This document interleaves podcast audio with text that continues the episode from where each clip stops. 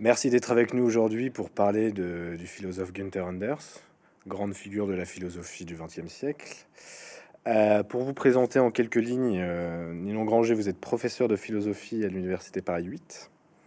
Vous êtes spécialisé dans la philosophie politique, sur les questions liées à la guerre. Vous avez co-dirigé un ouvrage sur Günther Anders qui se titre Günther Anders et la fin des mondes, co-dirigé donc avec Pierre-François Moreau et Frédéric Ramel en 2020. Donc Günther Anders était un philosophe du XXe siècle, euh, comme on a dit, qui a écrit à la fois sur le totalitarisme, sur Hiroshima, Nagasaki, sur la technique, sur le nazisme. Euh, il a été confronté à toutes les crises, toutes les abominations qui ont un peu traversé le XXe siècle, puisqu'il est né en 1902 et est mort en 1992. Euh, il a été donc, il a commencé sa carrière de philosophe en, Allemagne euh, il a eu comme professeur euh, Husserl et euh, Heidegger, de, on va dire de notable, pour rentrer un petit peu, parce qu'on aura l'occasion de revenir un petit peu sur toutes les figures un petit peu qui ont, qui ont un petit peu gravité autour de, de, Günther Anders. Mais pour commencer un petit peu vers son parcours universitaire avec ces deux grandes figures de la philosophie, comment on peut en en début euh, montrer euh, le, rôle qu'a pu jouer l'apprentissage de la phénoménologie dans sa pensée?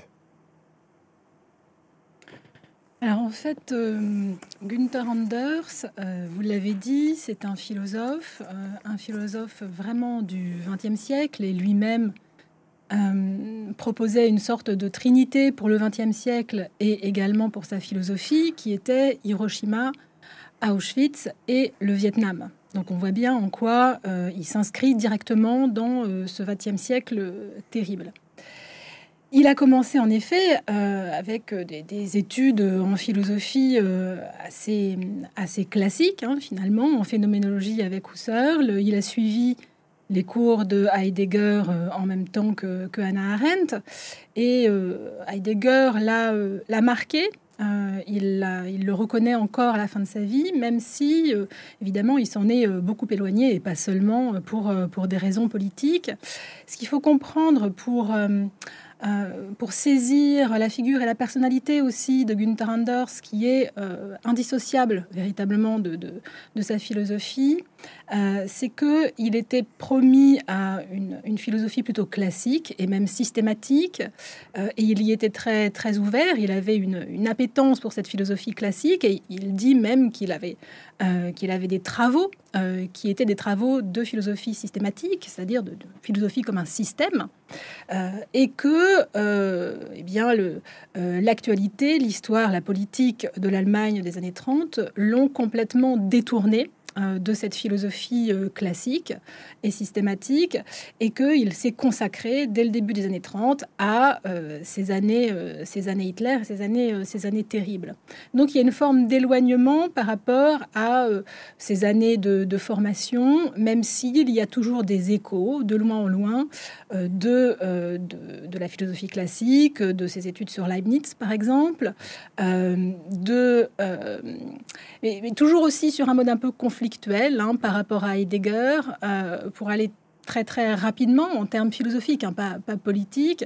Euh, Heidegger euh, soutient l'idée que l'homme est projeté dans le monde, alors que l'une des grandes idées de Günther Anders, c'est que l'homme est obsolète à son propre monde, c'est-à-dire qu'il est en dehors de son propre monde. Alors on va, on va développer cette idée, mais c'est pour dire qu'il y a une forme de conflictualité. Alors il y a aussi euh, des, euh, des oppositions euh, théoriques, personnelles, avec des représentants de l'école de Francfort comme, comme Adorno. Adorno a refusé d'habiliter Günther Anders dans les années 20 et ça va se poursuivre un petit peu. Il va y avoir des, dissensions ensuite quand ils seront tous les deux aux États-Unis.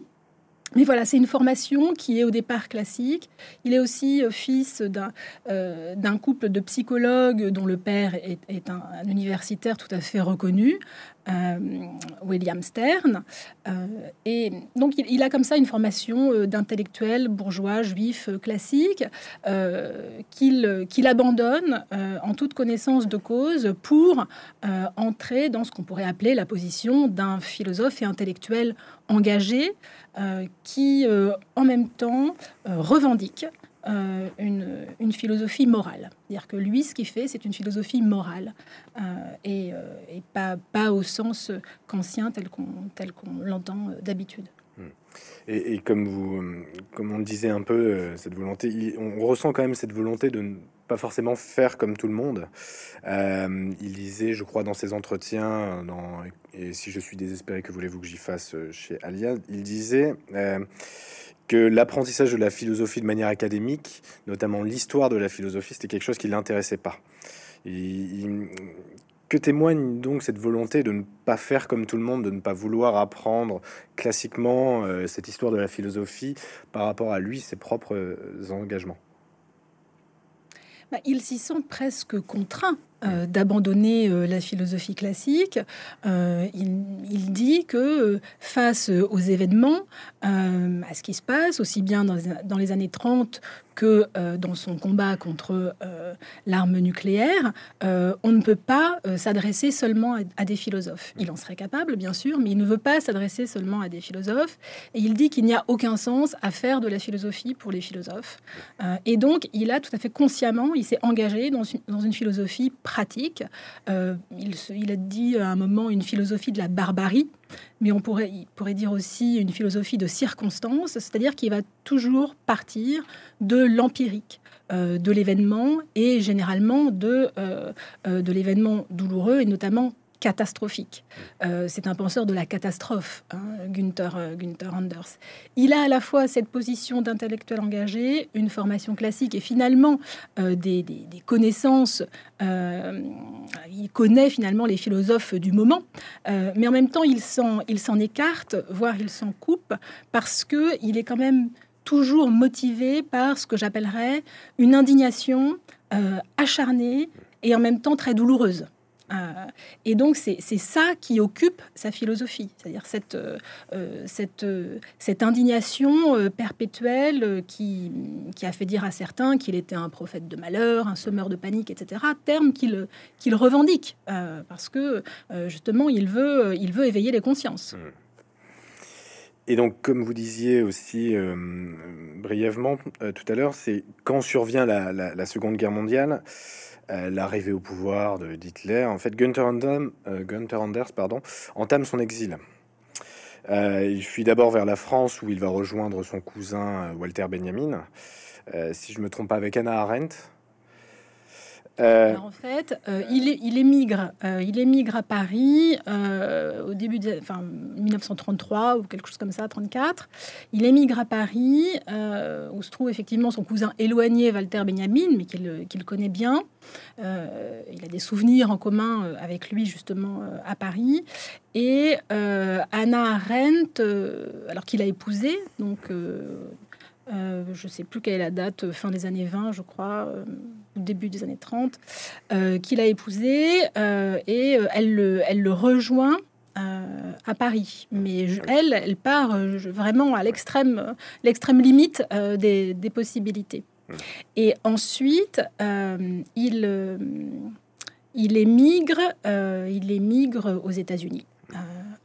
À New York et euh, Anna Arendt le rejoint. Enfin, Anna Arendt, qui entre-temps euh, a rencontré son, deuxième mari, euh, le rejoint, enfin, émigre à son tour mm.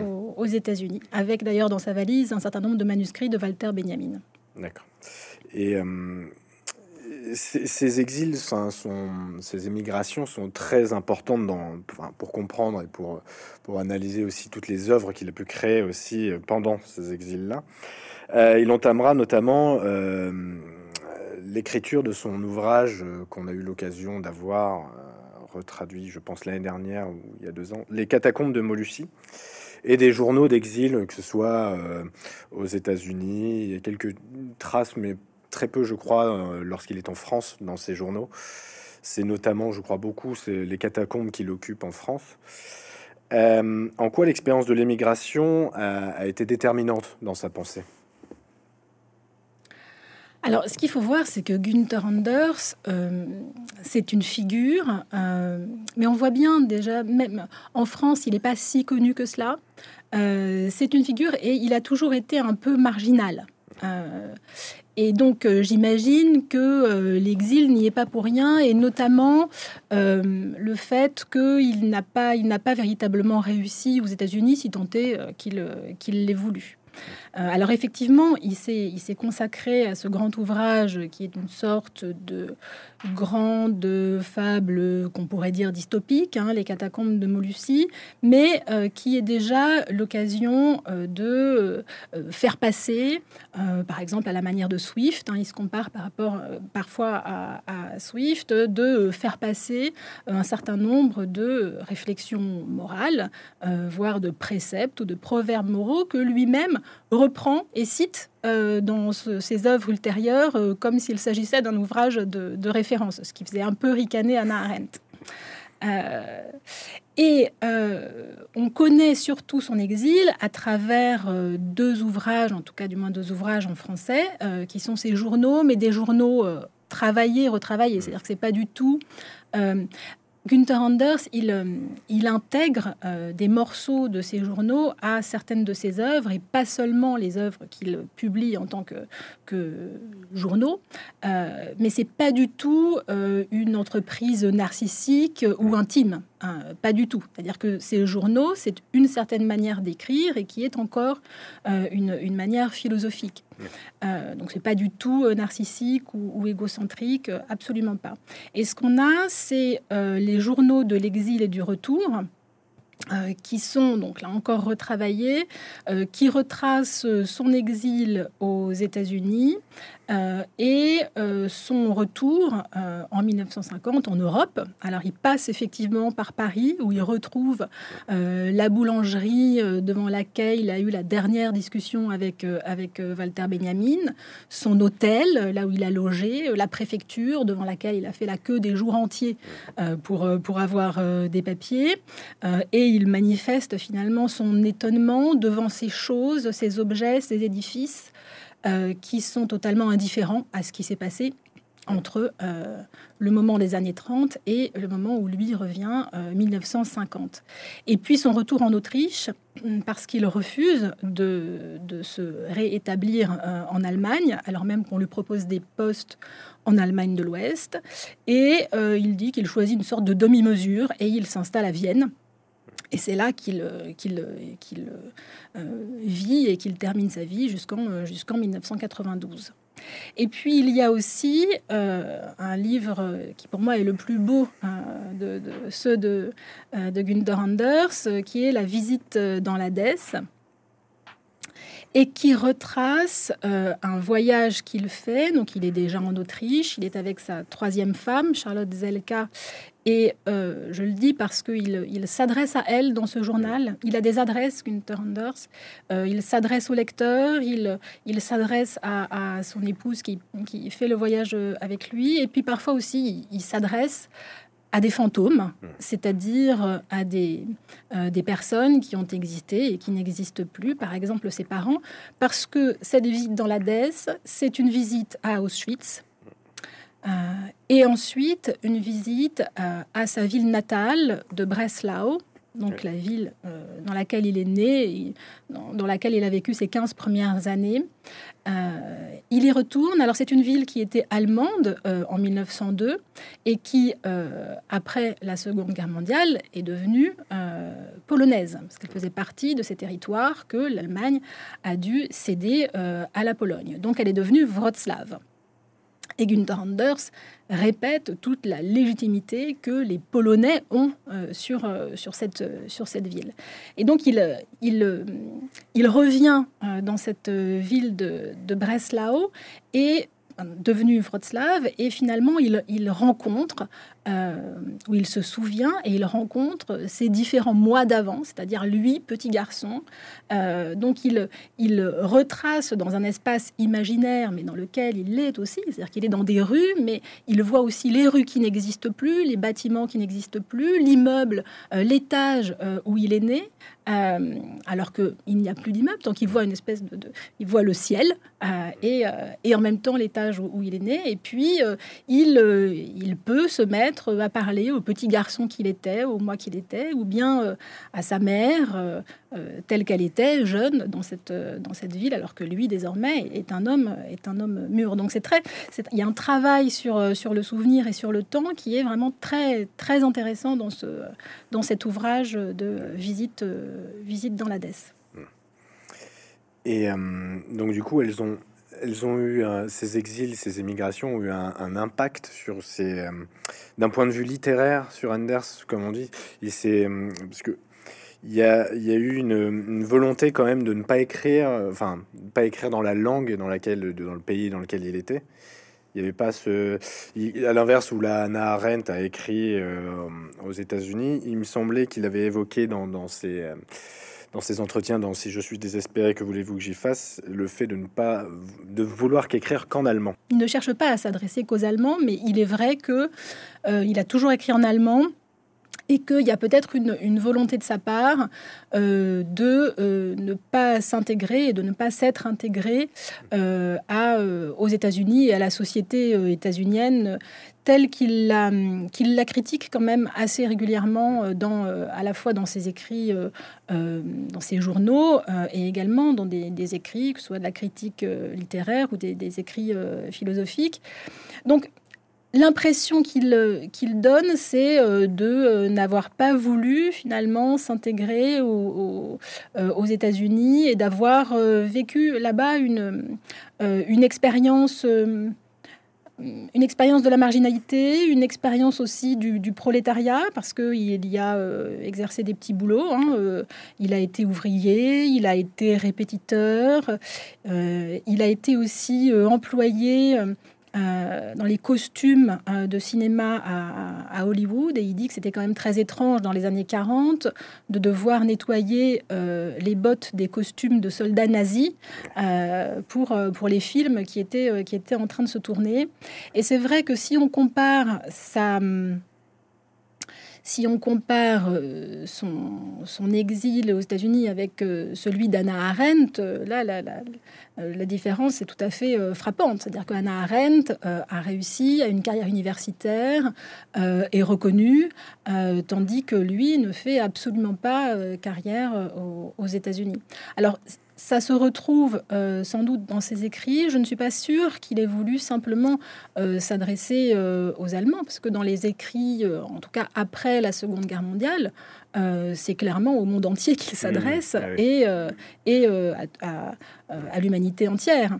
alors évidemment, c'est par le biais de la, langue, de la langue allemande, mais il a quand même eu une notoriété tout à fait au-delà de, de l'ère germanophone. Oui, bien sûr. Quel rapport, euh, lorsqu'il était aux États-Unis, pour revenir sur, euh, on parlait d'Adorno, Horkheimer ou Marcuse, qui font partie de cette école de Francfort, et qui se sont aussi exilés aux États-Unis, est-ce qu'il entretenait quand même des rapports encore avec ces, personnes-là, ou, vraiment, encore une fois, il vivait sa, marginalité euh, jusqu'au bout? Non, non, il les rencontrait, il, participait à des, à des, des euh, des colloques hein, au sens ancien euh, du terme, hein, des réunions. On a, aussi euh, des, textes qui sont des, des comptes rendus de, conférences qu'il a pu donner, avec la, discussion qui s'en est en suivi, avec, avec Adorno, Horkheimer, etc. Mais on sent qu'il y a toujours une distance avec, avec ces, représentants de, de l'école de Francfort exilés. Euh, distance que euh, partageait aussi un peu euh, Anna Arendt, mais il, y a eu, il y a eu un problème concernant la publication des thèses sur le concept d'histoire de, Walter Benjamin, parce que n'ont pas été, enfin, ces, thèses n'ont pas été euh, publiées euh, par, euh, comme, comme finalement Anna Arendt et, et, Günther Anders pensaient que Walter Benjamin aurait voulu qu'elle soit, qu'elle soit publiée, et donc ça les a un peu éloignés quand mmh. même de, de, de l'école de Francfort avec laquelle il n'a pas, il n'a pas eu de, de lien très, très, très, très, très fort. Mmh, d'accord. Euh, vous écrivez dans, dans, dans, votre livre Günther Anders et la fin des mondes euh, que le, le, style de Anders crée sa pensée.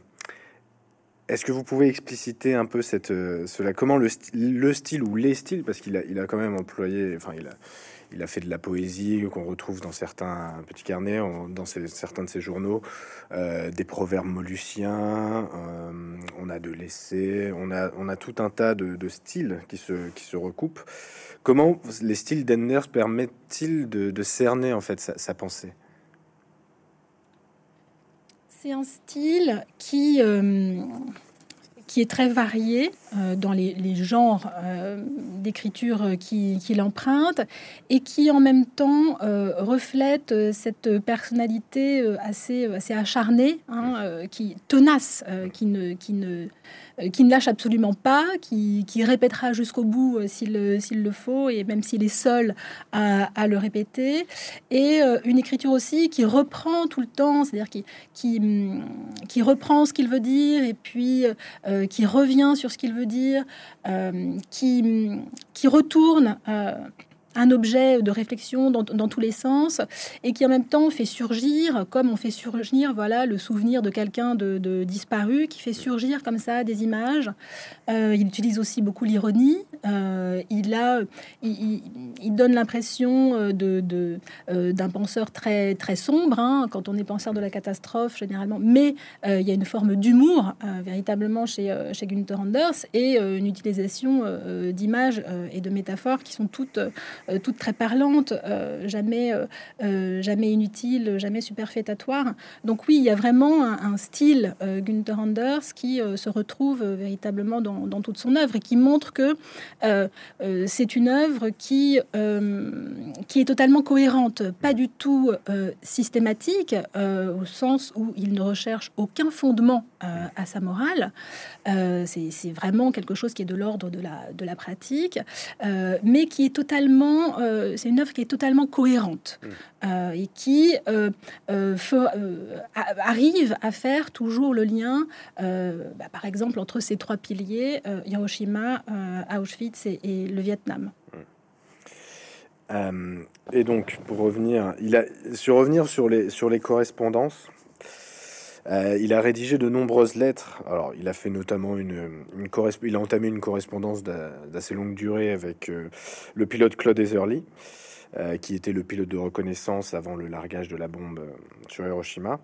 il a fait des lettres ouvertes au fils de Eichmann, ou encore au, pilote Francis Powers, qui fut capturé par les soviétiques.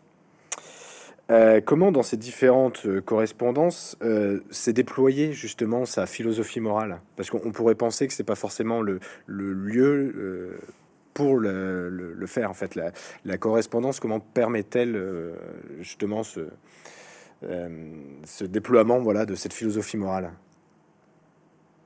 Alors déjà, je pense que cette, cette correspondance où Günther Anders est toujours à l'initiative, mmh montre bien la nécessité qui est à l'œuvre dans euh, la philosophie et la vie de Günther Anders. C'est-à-dire que euh, il, il, écrit euh, à, ces, à, ces, différentes personnes sous l'effet d'une forte nécessité. Mmh.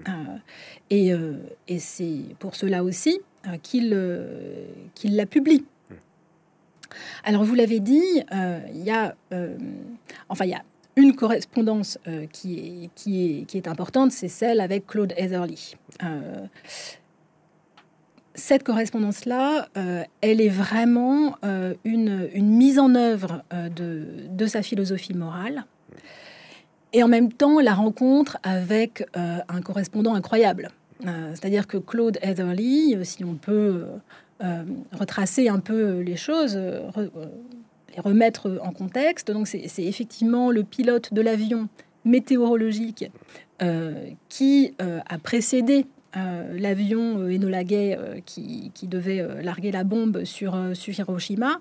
Et c'est lui qui a dit que bon, bah, c'était OK, qui, pouvait, qui pouvait larguer la bombe. Le, le temps y était, y était favorable.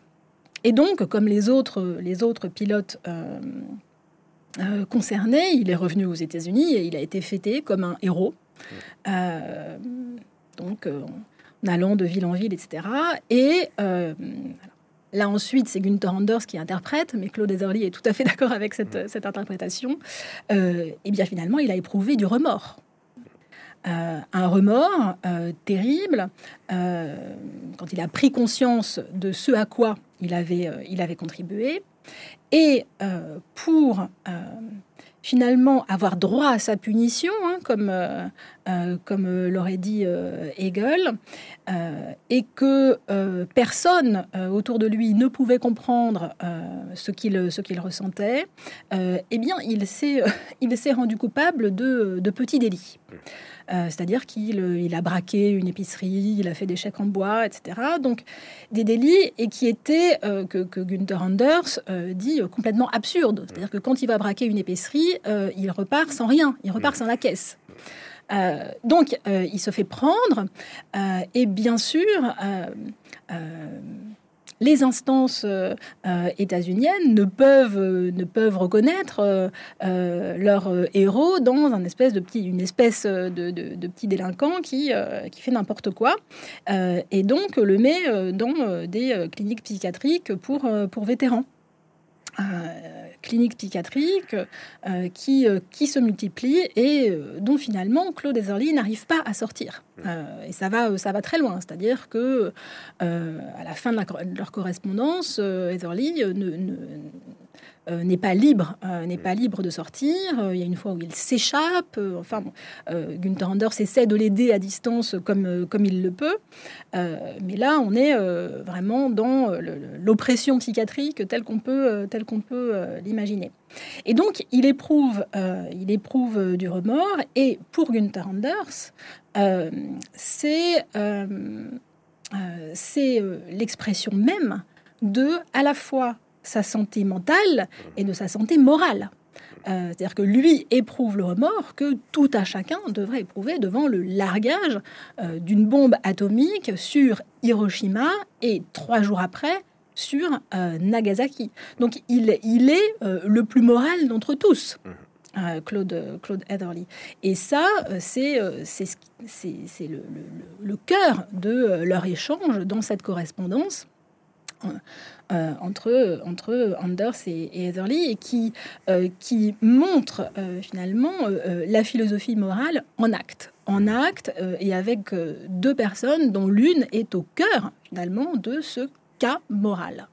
Ce cas moral qui est le cas de la catastrophe, la catastrophe nucléaire, c'est-à-dire l'humanité qui peut tout à fait s'exterminer elle-même. C'est ça le, la grande préoccupation de, euh, de euh, Günther Anders. Donc cette correspondance, elle est, euh, elle est vraiment fondamentale, outre le fait qu'elle est quand même passionnante. Enfin, là, on a un échange tel qu'on aurait pu l'imaginer dans une à l'âge classique entre deux personnes qui n'étaient pas censées se, se, rencontrer hein, d'une manière d'une manière ou d'une autre et qui se, se rencontrent. Hein. C'est aussi deux âmes qui se rencontrent à la faveur d'une prise de conscience terrible de la part de, Claude Etherly et ce, cette, euh, cet élan que Gunther Anders a pour, euh, ce, personnage. Et puis il y a aussi, alors ça c'est pas une correspondance, mais ça participe de cette même philosophie morale, cette lettre que Gunther Anders envoie au fils de Adolf Eichmann, donc Klaus Eichmann, et qui est assez, qui a été publié euh, très très rapidement euh, sous un titre extrêmement provocateur, hein, Nous, fils d'Eichmann. Euh, c'est quand même pas évident en 1960, je sais plus, 62 ou 64. et ça, c'est une, lettre qui est, bah, on pourrait dire presque la quintessence de ce qui s'est élaboré avec l'échange avec Claude Heatherly, puisque, mais là encore sur un cas bien, bien singulier, hein, sur une personne, sur le fils d'Eichmann, puisqu'il s'adresse au fils, au fils d'Eichmann, également aux différents mois qu'il peut supposer de, de, Eichmann, qu'il ne connaît absolument pas.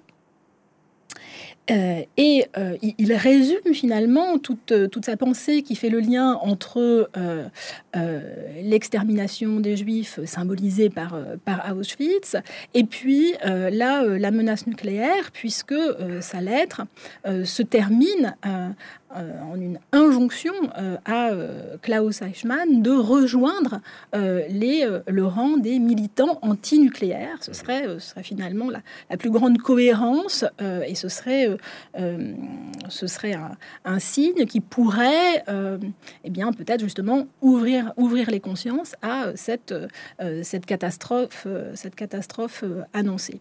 Alors, autant il avait rencontré un ami véritable en Claude Etherly, autant il n'a pas eu de réponse de la part de Klaus Eichmann, qui, au contraire, dans ses, euh, dans ses, quelques prises de parole publiques, euh, euh, a rejeté la, la, justice qui avait condamné son père, etc. Et alors, il y a eu une deuxième lettre de Günther Anders bien plus tardive à Klaus Eichmann, euh, mais qui là était, euh, était plus une, dénonciation du négationnisme qui était en train de se mettre en place euh, dans les années 80 dans, certaines sphères. D'accord. Et voilà, on l'avait déjà un peu évoqué, hein, mais en quoi cette bombe larguée sur Hiroshima a-t-elle créé un décalage dans la pensée de, de Anders? Même si on l'a déjà un peu, déjà un peu évoqué. La bombe atomique sur, euh, sur Hiroshima euh, et la bombe atomique sur Nagasaki, euh, je pense que, il le dit, le 6 août 1945, c'est le point zéro de notre ère, qui est une ère atomique. C'est-à-dire que nous, nous sommes dans un, un, temps euh, qui est celui euh, de euh, l'arme nucléaire. et donc lui, ça lui arrive hein, dans ses écrits de compter à partir de l'an zéro, qui est, pour, qui est le, 6 août, le 6 août 1945. Parce que cette, cette arme nucléaire, eh bien, elle est, capable de faire en grand parfaitement ce que euh, les camps d'extermination nazis euh, ont fait euh, avec les, juifs. C'est-à-dire que l'arme nucléaire, est capable d'exterminer l'intégralité de, de l'humanité. et même Günther Anders pense que le simple fait qu'elle existe, le simple fait qu'il y ait la possibilité euh, de cette extinction euh, de, de l'espèce humaine, c'est déjà sa réalisation. Mhm. il, y a, toute un, euh, une temporalité assez, assez complexe chez, chez Gunther Anders, mais la simple possibilité, c'est simplement une question de temps, en fait. Mhm. Hein. donc la possibilité, c'est la réalisation. Et la bombe nucléaire ne peut pas être considérée comme un simple moyen. C'est-à-dire que c'est une, euh, c'est une fin en soi. C'est-à-dire que ce, ça ne peut pas être un moyen parce que cet objet dépasse euh, complètement euh, tout ce qui peut être de l'ordre de la médiation. Mmh. à partir du moment où il y a une bombe, eh bien, une bombe de cette, de cette puissance, c'est l'humanité qui est capable de se, se, bah, se tuer elle-même. Donc ça, c'est vraiment euh, le, euh, le, point de focalisation de euh, toute la pensée de Anders. ça participe aussi évidemment de sa, sa philosophie, enfin sa critique de, de, la technique, mais c'est absolument fondamental. et c'est aussi une certaine une certaine position morale dont il veut que nous ayons euh, conscience. C'est-à-dire que euh, la bombe atomique, euh, c'est la possibilité que l'espèce humaine disparaisse, mais c'est aussi l'impossibilité pour nous de nous rendre compte de cette, de cette catastrophe. C'est-à-dire que nous sommes incapables de nous représenter les effets de la bombe atomique. De même que nous sommes incapables de nous représenter finalement le génocide des Juifs euh, par, euh, par les nazis. Il le dit, on a une incapacité à nous représenter ce que nous savons. Mmh. Nous avons une incapacité à comprendre ce que nous savons. Euh, il dit c'était c'est pas la peine de se demander si les Allemands, les Autrichiens étaient au courant de ce qui se passait dans les camps. Ils le savaient bien entendu, mais ils ne le comprenaient pas. Euh, et euh, on ne peut, par exemple, on, ne peut pas se représenter 6 millions hmm. de morts juifs. On est capable de se représenter un mort, deux morts, peut-être qu'on peut imaginer 10 morts, hmm. mais 6 millions, on ne peut pas se le représenter. Et de même, on ne peut pas se représenter les effets de la bombe atomique, à savoir l'extinction de l'espèce humaine. Alors lui, il essaye parfois, et il a euh, d'ailleurs des, euh, des moments euh, assez, assez poétiques, il essaye de se représenter la Terre. Euh, et, il, le dit, ça, c'est là où sa, morale n'est pas du tout fondée sur des principes ou, des, valeurs telles qu'on l'attendrait. il dit, ma morale, elle n'est pas fondée, simplement, ça me euh, ça, ne me plaît pas mhm. euh, d'imaginer euh, la Terre comme ça dans l'espace, comme une balle désertée où il y aurait plus, sur laquelle il n'y aurait plus, il n'y aurait plus d'humains. Ça, mhm. ça, me, ça me rend triste de voir que les joies et les douleurs des hommes, eh bien, n'auront, n'auront servi à rien. Euh, donc euh, ça, c'est euh, c'est le, ce, qui, ce qui motive finalement sa philosophie morale et sa réponse aussi à tous les réalistes, les nihilistes qu'il peut, qu'il peut, qu'il peut rencontrer. Et, et, pour revenir un petit peu sur ce que vous disiez, sur ce manque d'imagination, ce manque de représentation, c'est, je crois, c'est en 58 quand il va à Hiroshima et qui se, qui se rend compte que c'est en reconstruction. Euh, justement, lui, il déplore cette reconstruction parce qu'on ne peut plus se représenter la destruction, ce qu'il appelle la destruction de la, destruction. Euh, donc, euh, le, travail de mémoire, du coup, pour le coup là, visuel, passe donc par... permet-il permet ah, pardon, permet-il donc la, la construction de l'imagination en fait pour pouvoir se permettre de d'imaginer les conséquences, les effets de, ces, de ces bombes, de ces catastrophes ou même de, la guerre, euh, des destructions de la guerre. Il faut donc travailler, laisser les choses telles quelles pour pouvoir se les visualiser. Alors là, vous faites allusion au, journal qu'il a rapporté de son voyage au Japon. Euh, journal d'Hiroshima et, Nagasaki et euh, qui s'intitule L'homme sur le pont. Hmm. Euh, il s'est rendu en 58 effectivement au, Japon pour un, congrès euh, euh, très international contre, contre l'arme, l'arme nucléaire et il est allé participer à des cérémonies commémoratives aussi bien à, Hiroshima qu'à, Nagasaki. Et effectivement, là, il entame une, une réflexion dans ces villes où on ne voit plus de ruines. En fait, il n'y a pas de ruines. C'est une, ville qui est euh, euh, reconstruite. Et il s'interroge. Alors, je, trouve qu'il reste quand même sur le mode de l'interrogation. Euh, il dialogue avec différents interlocuteurs.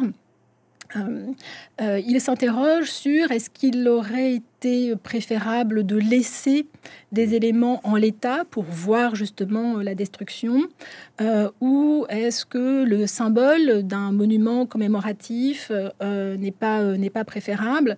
Sa critique va plutôt à l'encontre de l'hôtel tout à fait inodore et sans, et sans intérêt qui remplace et qui là effectivement détruit la destruction, c'est-à-dire qu'on ne peut même plus imaginer ce qu'il y a pu avoir.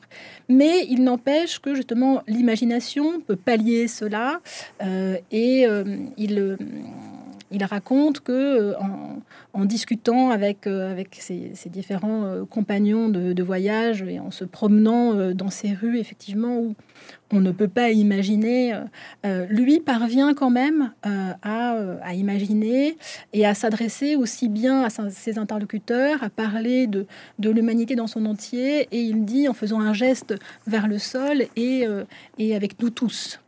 Et nous tous, avec ce geste vers le sol, son interlocuteur le, comprend très bien, c'est une allusion bah, à tous les morts d'Hiroshima qui, qui, sont, qui sont tombés sur, sur ce sol en, quelques secondes.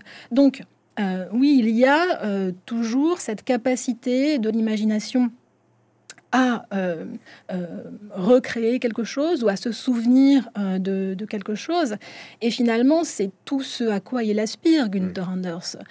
s'il, aspire à quelque chose et s'il nous, enjoint de faire quelque chose, c'est d'élargir notre, notre imagination, d'élargir notre capacité d'imagination pour nous représenter les choses, pour nous, représenter les effets des événements et aussi pour en être responsable. Mhm. Euh, parce que si on ne se représente pas les effets d'un acte, les effets euh, euh, du, d'un bouton sur lequel on appuie, et, sans, sans, faire le lien entre ce geste si anodin et l'explosion nucléaire sur, sur Nagasaki, eh bien, on, est totalement irresponsable. Mhm. C'est pour ça que l'imagination est si, est si importante. C'est une de représentation.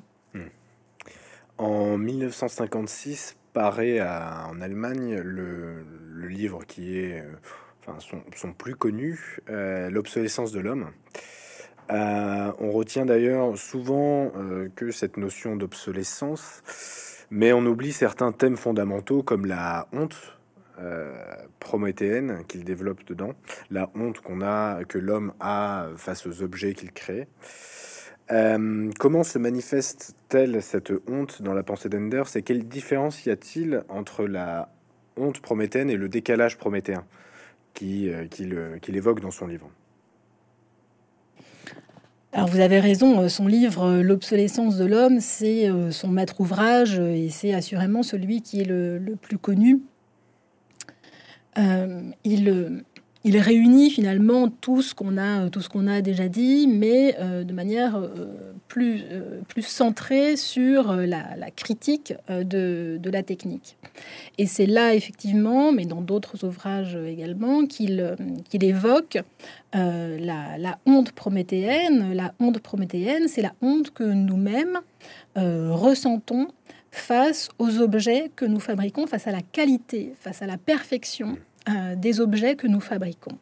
Euh, c'est-à-dire que nous, produisons, nous fabriquons des objets, et euh, alors ça, il rompt avec toute une pensée de la technique qui, qui, le précède l'objet euh, ou l'outil euh, n'est pas euh, l'expression du savoir-faire de l'homme, n'est pas l'outil n'est pas le prolongement de son corps.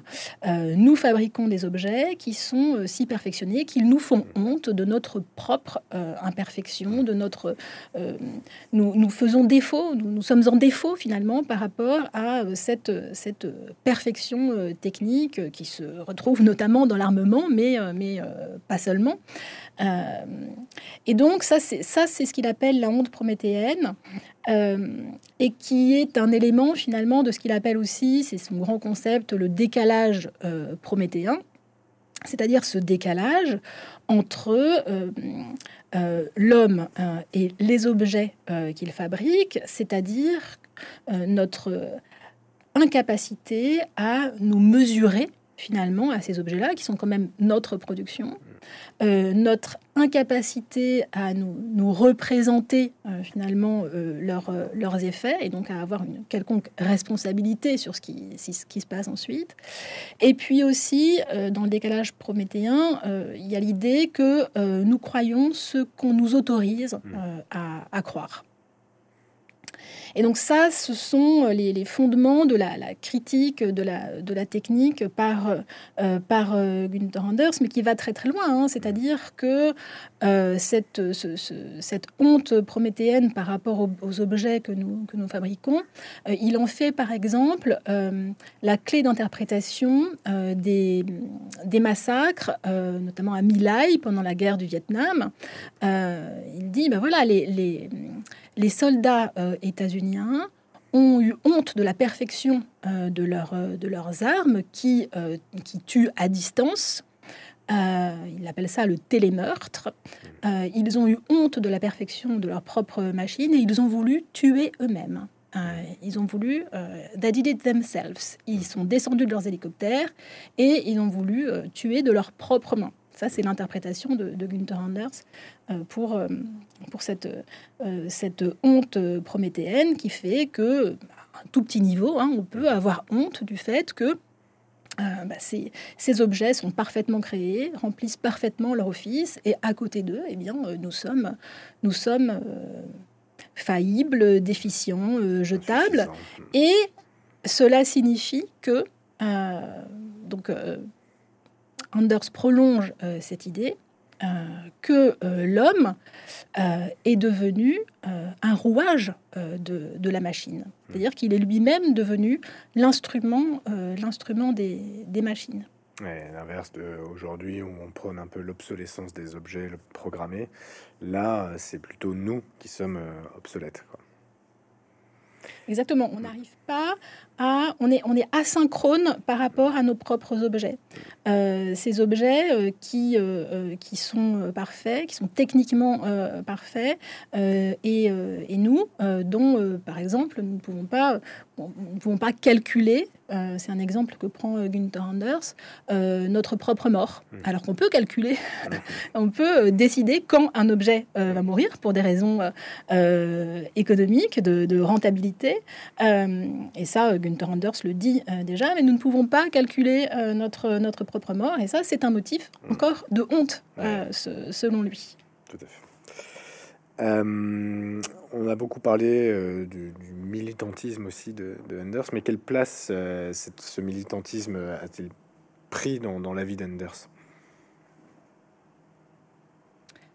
Alors lui, il dit qu'il a toujours milité. Hein. Il a participé euh, à, nombre de, euh, de, congrès, de manifestations. Il a participé euh, au tribunal Russell, hein, qui a traduit en accusation les, États-Unis pour crimes, entre autres, de génocide au, Vietnam. D'ailleurs, là, c'est intéressant parce que euh, ça, focalise, euh, le, Vietnam euh, focalise aussi la, critique que Gunther Anders peut adresser aux États-Unis et l'incohérence finalement du monde dans lequel on vit, puisque on rappelait les dates du 6 et du 9 août pour les largages de la bombe atomique sur Hiroshima et Nagasaki. Et Gunther Anders souligne que le 8 août, donc entre ces deux dates, ont été signés les accords de Londres qui euh, donnait naissance euh, au tribunal international de Nuremberg, qui euh, était censé juger les crimes de guerre, crimes contre la paix et crimes contre l'humanité. Euh, des, euh, des, nazis. Donc au moment même où on, définit euh, ces, très beaux principes du droit international à Nuremberg, on s'en exonère complètement en larguant les bombes sur, sur Hiroshima et, Nagasaki. Donc il a toujours milité, donc il a fait partie de ce, de ce tribunal Russell sur, sur le Vietnam. Et il a continué. Alors, il a été, euh, il a été sollicité euh, très, très souvent, mais il a, euh, il a continué à militer jusqu'à ce que ses forces l'abandonnent. Il le dit dans un entretien. c'est dans la violence, oui ou non. Hein, je crois qu'il dit ça. Il dit bah, qu'il il est trop vieux pour participer aux, manifestations, mais il, il, continuera encore et toujours à, à réfléchir sur cette question et à essayer de, de donner des éléments pour, pour ce, cette, cette lutte contre, contre le nucléaire, qui est aussi devenue une lutte contre le nucléaire civil, hein, parce mhm. qu'il il réagit aussi à, euh, à l'explosion à Tchernobyl. Mhm. Euh, il y a d'autres d'autres accidents nucléaires qui se sont euh, passés qui se sont passés avant et qui ne manqueront pas de se passer après. Mhm. Euh, et donc, euh, il, euh, il, continue à militer, et notamment dans ce, dans ce texte, qui est un texte qui a fait beaucoup réagir, enfin cet entretien qui a fait beaucoup réagir en Allemagne, parce qu'il a scandalisé dans la mesure où eh bien, il, il, prenait, il prenait la violence, une violence, comme il le dit, de légitime défense. Euh, c'est-à-dire que quand euh, l'humanité est menacée, euh, la désobéissance civile, ça n'est pas une action, dit-il, c'est une non-action. la non-violence, c'est une non-action. donc, il ne, il, il ne recule pas, il ne reculerait pas devant l'usage de la violence. Et simplement, il dit, moi, je suis trop vieux. voilà. et ça, ça a fait, ça a fait beaucoup réagir parce que c'est un entretien qui est sorti, je ne sais plus dans quel journal allemand mais il y a eu énormément de, réactions de lecteurs, euh, des lecteurs euh, qui étaient plus ou moins connus ou bien euh, totalement anonymes et qui, qui ont été extrêmement scandalisés par par des phrases qui sont pas non plus, c'est pas non plus un, appel à l'insurrection, hein, ce qui ce dit, mais simplement voilà, il dit la la violence là, elle est parfaitement parfaitement légitime, c'est c'est une défense, c'est une défense légitime. Mmh. Et euh, quand on voit la, déclaration de, guerre de, Vladimir Poutine, euh, quelles leçons on peut tirer? Parce que justement, ça nous replonge dans cette peur euh, atomique, cette, ce sursis dans lequel nous sommes plongés depuis Hiroshima et Nagasaki. quelles leçons on peut tirer d'Unders aujourd'hui quand on, voit cette déclaration qui fait plus que froid dans le dos? C'est toujours un peu banal de dire qu'un philosophe est très actuel, mais euh, en même temps, moi, je, suis euh, étonnée qu'on n'aille pas euh, simplement rechercher tout simplement quelques textes, il y en a foison chez Gunther Anders, et qui sont parfaitement adaptés à la, à la situation actuelle, aussi bien du point de vue de, de la guerre que du point de vue du nucléaire. Et là, effectivement, l'Ukraine, pour nous, mélange, mélange vraiment les euh, deux euh, problématiques. Euh, alors, je pense que Gunther Anders aurait écrit une lettre à Vladimir Poutine. je pense. Maintenant, ça montre bien quand même cette, cette situation-là, ce, nœud qui se joue euh, concernant euh, euh, bah, la question du nucléaire militaire, puisque, comme vous l'avez dit, ça réactive complètement la, la, possibilité de l'usage de la bombe, du nucléaire civil, et Günther Anders ne faisait absolument aucune, enfin, ne faisait pas de distinction spécifique entre le nucléaire civil qui serait, euh, euh, bah, qui serait utile euh, et le nucléaire militaire qui serait moralement condamnable. Non, c'est la même chose. Ce nucléaire, il parle hein, dans les années 80 des multiples centrales nucléaires qui couvrent la France. Hein. Il parle spécifiquement de la, de, de la France concernant le nucléaire. Et euh, on voit bien que finalement, euh, au-delà euh, de bah, quelque chose qui apparaît comme comme révolu, si tant est que ça n'a jamais véritablement existé, à savoir la dissuasion nucléaire, mmh. cette, cette, doctrine très utilisée par les stratèges, etc., et pas du tout évoquée par Günther Anders. Euh, donc, au-delà de la question de la dissuasion nucléaire, euh, ce qui se passe, c'est que euh, on a vraiment constamment une menace au-dessus de nous, que ce soit les, les, envies de Vladimir Poutine, ou bien que ce soit les centrales nucléaires qui sont généralement pas loin de chez nous. Euh, et euh, donc, et, ce que montre bien Anders, c'est que euh, la, la menace, c'est une, une menace qui est une menace de terreur en mhm. fait. C'est-à-dire que nous vivons euh, sous, la, sous la terreur, peut-être même sans nous en rendre compte parce que nous avons une imagination limitée, mhm. mais euh, nous vivons euh, sous, sous, la terreur, que le nucléaire soit militaire ou, civil. Et ça, je trouve que c'est intéressant de, de s'en rendre compte parce que on comprend aussi une sorte d'effet paralysant que, que, que, cela peut avoir, ou bien aussi ça peut aussi être un instrument euh, de, de, gouvernement au niveau international ou au niveau, au niveau euh, national. Oui, tout à fait. pour terminer, comment, comment pourrait-on définir Enders comme un philosophe, un poète? Parce que parfois aussi, il le disait dans des entretiens, lui-même se voyait comme un poète, artiste, un, un prophète de malheur aussi. comment, comment réussir à définir quelqu'un d'aussi divers. Alors, le, terme de, le terme de prophète a souvent été euh, utilisé euh, pour, euh, pour Anders. Et euh, je trouve ça, je trouve intéressant en fait euh, d'avoir cette, cette, figure de Anders comme prophète, parce que généralement un prophète, c'est une figure qui est assez dénigrée. C'est-à-dire que le prophète, soit on lui en veut parce qu'il annonce des, mauvaises nouvelles, soit on s'en moque parce que bah, ces, ces, mauvaises nouvelles ne se sont pas, ne sont pas réalisées.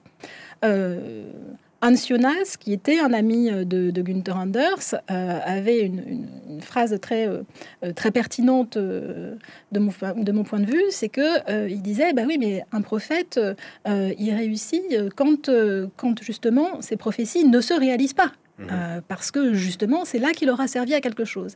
Et je trouve que Günther Anders c'est bien ce prophète-là. et ce prophète auquel il, cette, cette figure à laquelle il est il aspirait à savoir, bah oui, d'éviter euh, mhm. l'extinction, euh, l'extinction de, l'humanité. Alors, moi, ce que j'aimerais dans la, floraison de publications, euh, quand même, ces derniers temps, de, des écrits de Günther Anders, bah, c'est simplement qu'on continue à le publier et à le traduire, parce qu'il y a encore plein d'écrits qui n'ont, même en allemand, pas été, pas été publiés. et peut-être qu'il sera intéressant de davantage insister sur une partie de son œuvre euh, qui, euh, qui a trait à l'esthétique. Mhm. Alors il y, a, il y, a, des critiques littéraires qui ont été, euh, qui ont été publiées parce qu'il a eu aussi une, activité journalistique de, critique littéraire. Il a été ami de Brecht. Mhm. donc il a écrit sur, sur Brecht, sur Dublin, sur, sur Kafka. Enfin, donc là on a quelques écrits, et, mais je, je, pense que ce serait intéressant de voir un peu ce qu'il a, qu'il a fait en esthétique et notamment ses écrits sur la musique. Oui, il donnait des cours euh, euh, aux États-Unis, non de, Sur la musique? Alors, il a, il a donné quelques cours en esthétique, oui, aux États-Unis, euh, ailleurs aussi en rentrant en Allemagne, en Autriche. mais bon, moi, je, je, ne les connais pas, mais j'aimerais bien les connaître. Nino Engranger, merci beaucoup pour tous ces éclaircissements. Merci à vous.